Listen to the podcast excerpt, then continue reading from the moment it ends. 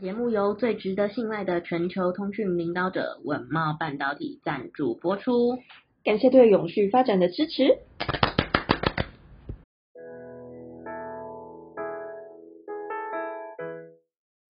欢迎收听 ESG This Week，我们每天会为您带来重要有趣的 ESG 永续新闻，希望透过本节目提高大家对 ESG 议题的认识，引导大家关注永续发展，共建世界公民新未来。我是 ESG 世界公民数位治理基金会的 Angela，我是 ESG 永续思维学院的 Helly，学院致力协助你在 ESG 变革中成为机会领先者。哎，Angela，你知道最近的永续投资越来越热吗？嗯，这个话题我觉得应该到今年底都还是会非常的夯啊，我觉得。没错，那因为全球在疫情洗礼以及战争爆发等等因素啊，许多产业以及啊、呃、供应链秩序。货币政策走向以及市场的表现，因环境快速变动而出现不同的太阳。那永续投资如雨后春笋般的就是快速的茁壮。根据统计啊，全球 ESG 股债基金去年下半资金回笼，今年持续流入。二零二二年 ESG 相关策略的股债基金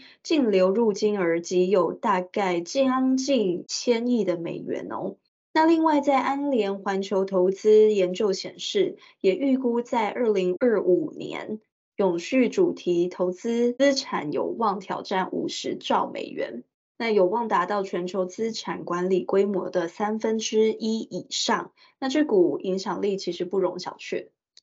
嗯，对此，安联环球投资就有针对永续投资聚焦在三大主题，分别是呃气候变迁、地球限度和包容性资本主义。并建立可扩展的这个解决方案，来支持迈向转变。在气候变迁上面，则以嗯分析气候变迁的有形威胁，去确认有哪些产业将会受创最深，并与企业积极的议和，以制定转型的方案为主。地球限度则是除了关心气候变迁的单一层面外，也确认要如何投入资本，去支持所谓的生物多样性、循环经济以及善用土地啦、水资源等等。最后，所谓的包容性资本主义，就是因资源日益有限，以及使资源分配不均的威胁，其实在不断的升高。因此，其将聚焦于有利维持社会和谐，并支撑经济成长的这个社会因子。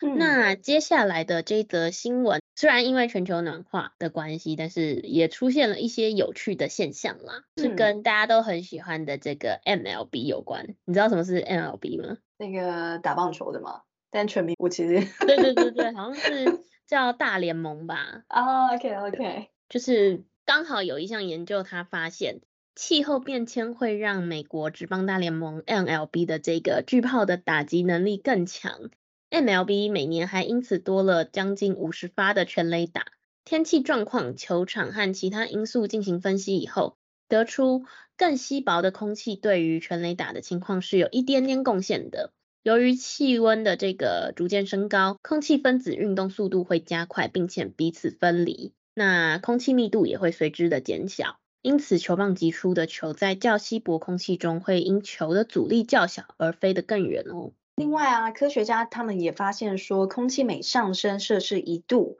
急出的全垒打机会就会提高一点八 percent。那对此呢，达特茅斯研究人员也推估，平均而言，每年因为温度升高而形成的全垒打数，仅占整体全垒打数的一 percent。是的，其实这个比例也没有想的那么高，只是说，哎，有发现这样子的一个现象。那根据这个国家海洋暨大气总署 （NOAA），他们也指出。过去的四十年，美国的六月、七月、八月的平均气温上升超过摄氏一点一度，因此在暖化轨迹最坏的状况之下，到二零五零年，每年将有大约一百九十二支的暖化助攻全雷达；到两千一百年的时候，可能会增加到四百六十七发的左右。哇，这差距 有点多诶，但是将近两倍哦，对不对？就是感觉要增加两倍，会不会温度也会随之增加相对应的那种倍数？哇，想起来也是有点可怕。希望不要有这么多的机会让全雷达就是这么常出现了。真的，因为全球暖化而出现这样。对对对对对。哦，跟你分享一个好玩的是，我刚好前两天就是因为我不是说我现在人在美国吗？对啊，然后我现在在是在那个旧金山，嗯、所以旧金山是那个 MLB 是巨人队的主场。OK，然后我前两天我去看的那个比赛刚好是那个巨人对小熊。嗯，然后我记得不到第三局的时候，小熊就已经击出了两支全垒打，所以该不会这个全雷打就是跟这个暖化有关吧？哎呀，我倒希望是因为那个球员本身的技巧就是非常的精进，所以一下就晒出了两个全雷打。好啦，嗯、那我们话题回归正经一点点。就是新加坡呢，有七十六 percent 的中小企业认为 ESG 的问题其实跟业务发展有息息相关的一个可能性哦。那调查显示出，呃，新加坡中小企业对 ESG 的环境、社会以及治理议题的重视不足，可能导致工伤意外增加。那根据昆士兰保险公司的调查，虽然有七十六 percent 的企业认为 ESG 与业务发展相关。但其中却仅有五十二 percent 的企业每年展开一次与 ESG 有关的倡议活动，相较于二零二一年下降了七个百分点。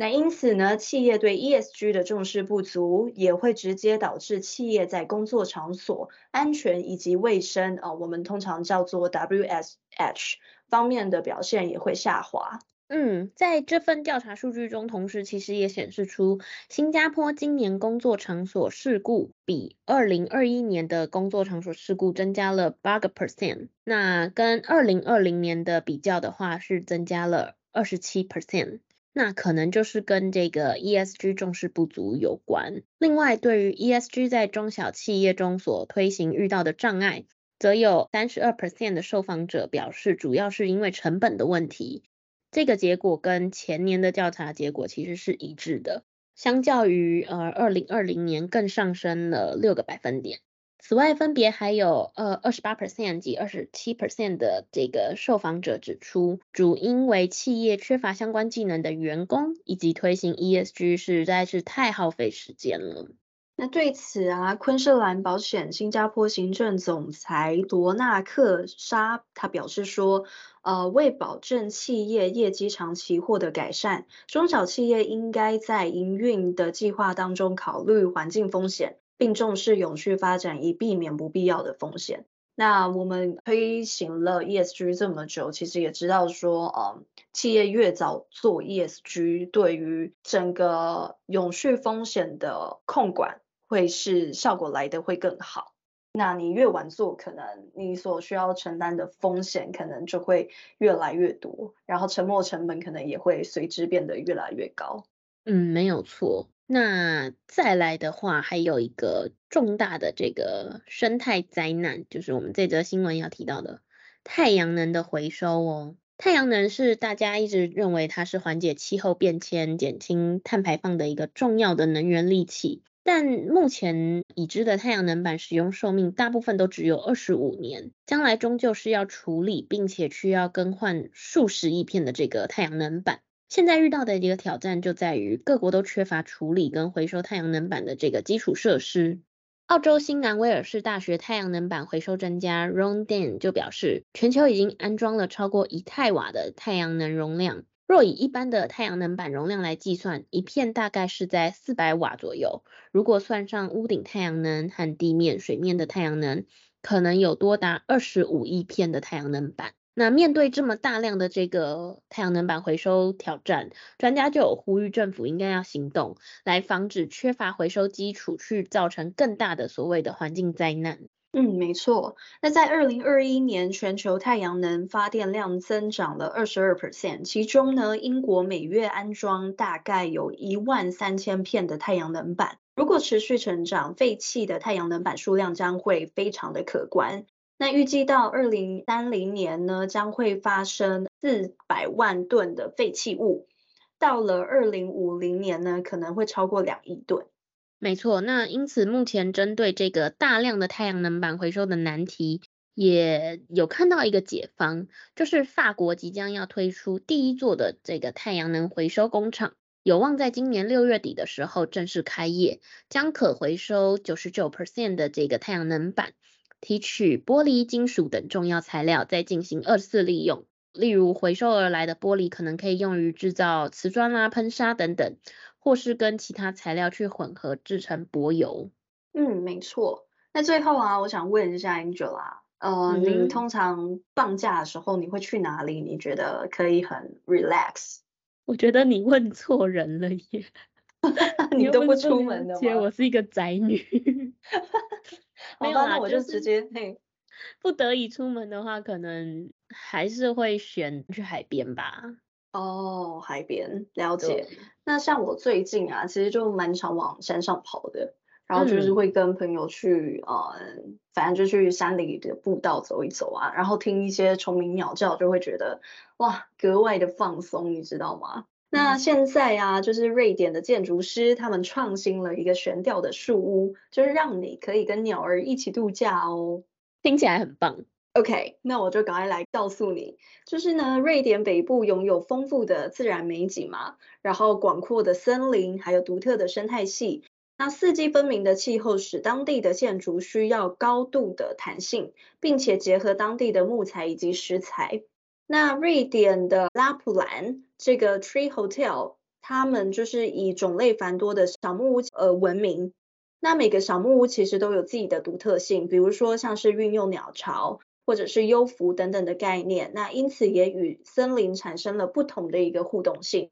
那其中呢，Tree Hotel 最著名的便是最新推出的一个新款客房，叫做 Biosphere。那在设计上呢，它以一个带有鸟巢立面的树屋造型，就是为客房的一个特色。那在客房外围并设置了三百五十间的鸟屋，悬吊在哈拉斯松树上。那目的是什么呢？它其实是为了让瑞典森林中的鸟类数量下降的幅度变得更小，并且呢，能够改善生态系以及增加鸟类的栖息地。没错，因为根据这个鸟类学家和谢政府针对所谓北博腾线索进行的调查来表示，许多不同的鸟类族群其实正在减少。而北博腾鸟类协会主席也解释，林业发展会导致树木中可以作为鸟类繁殖巢穴的天然树洞数量减少，因此安装鸟屋其实是一项重要的设施。那另外，由于 Tree Hotel 新款客房 Biosphere 将房间包裹在整个生态的栖息地中，因此这个客房它不仅能够增加鸟类的栖息地，同时也让房客有机会近距离的去观察鸟类生活，并将自己置身于这个自然环境当中。嗯，没错。那如果有兴趣观察鸟类的朋友们啊，就是如果后续有机会能够去到瑞典的话，也可以去参观看看这样。嗯，它这个案例其实很像我之前有听过一个生态讲座，就有分享到，其实最能够唤醒人们对于所谓要做 ESG 这件事，或者是要做环境保护这件事的时候，嗯、其实最能够唤醒的方式就是让他下去体验啊。哦、所以这个。案例的感觉有点像是这样，没错没错。好啦，那我们 ESG this week 的新闻就到今天这边啦，明天再跟大家见面。那我们就明天见喽，拜拜，拜拜。